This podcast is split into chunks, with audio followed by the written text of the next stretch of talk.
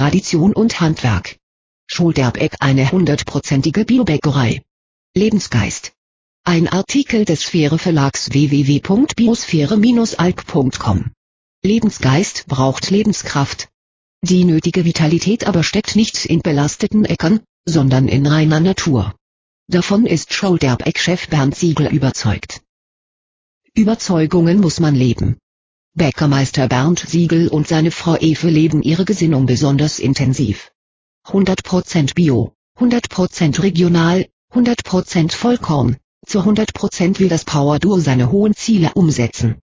Der Schulterbeck will, dass die Weilheimer gesünder frühstücken, gehaltvoller vespern, damit sie vitaler durch ihre immer noch schöne Alpheimat wandern am Fuße der Limburg unter dem mächtigen Vulkankrater Randekamar.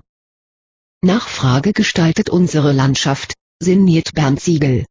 Aber auch mutige Entscheidungen gestalten die Nachfrage. Hätte der Schulterbeck nicht vor 20 Jahren sein erstes Bio-Vollkornbrot gebacken, kämen Kunden nie auf den Geschmack von wirklich ehrlichen Backwaren.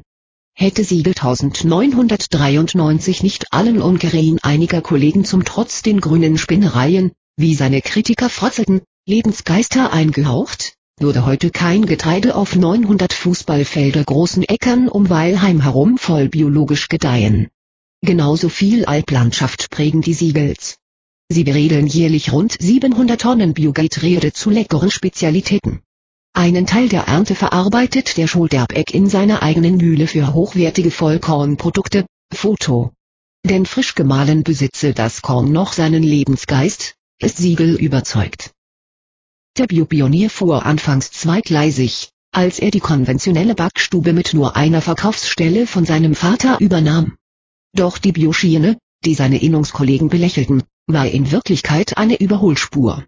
Schnell war die tiefe Überzeugung der Familie Siegel überall auf dem Frühstückstisch.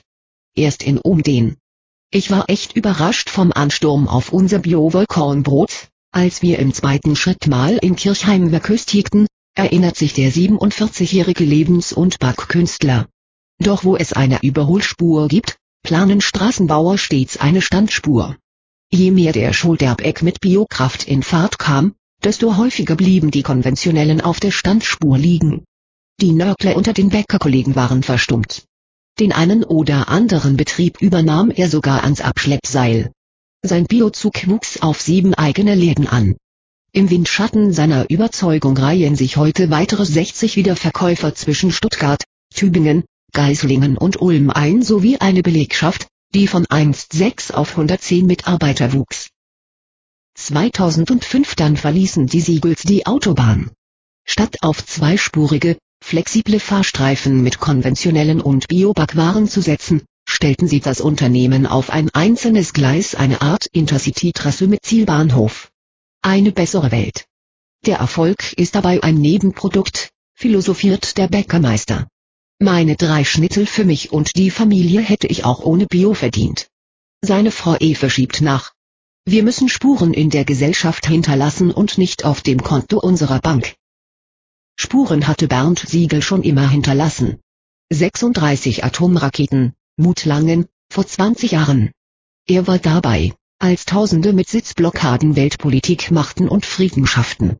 In seinen Sturm- und Drangtagen leitete er als Vorstand das örtliche Jugendhaus und engagierte sich im geschäftsführenden Ausschuss des Kreisjugendrings. Skilehrer, Sommerlager, Fußballnachwuchs das Ehrenamt sei die beste Schule, Gorenz Ziegel. Doch nicht nur sozialer und ökologischer Eifer bereichern sein Lebenskonto, ein wenig auch macht ihn seine Denkart zum Landschaftsarchitekten der schönen Schwäbischen Alb. Wir wollen keine Golfplätze oder Maismonokulturen sehen, wenn wir mit dem Rad Sonntagsausflüge starten, sondern viele Getreidearten und kleinteilige Felder gerahmt von lieblichen Streuobstwiesen, schwärmt Siegel.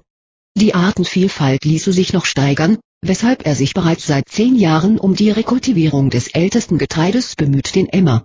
Schon die Kelten wussten, bei dieser Sorte haben Pilze wenig Chancen. Allergiker schätzen die Verträglichkeit dieses Urkorns, ergänzt Efe Siegel. Gern gibt sie ihr Wissen weiter, wie auf den über 50 Führungen jährlich durch Scholderbecks gläserne Produktion. Schulklassen und Vereine erfahren dann auch vom Druckschluss eines nur auf billig getrimmten Markts. Denn es gibt höhere Geschäftsziele wie beispielsweise Siegels Motto, 100% regional. Deshalb zahlt der Walheimer Bäcker seinen Landwirtspartnern für einen Doppelzentner Biodinkel 100 Euro, obwohl Billigweizen für schlappe 18 Euro rechnerisch mehr Rendite bringt. Wenn ich günstigen Ökoweizen aus Tschechien importieren würde, exportierte ich auch unseren ökologischen Nutzen. Doch radle ich hier und nicht in Tschechien, entlarvt Siegel die verzwickte Logik und gibt so dem Bäckerhandwerk einen tieferen Sinn.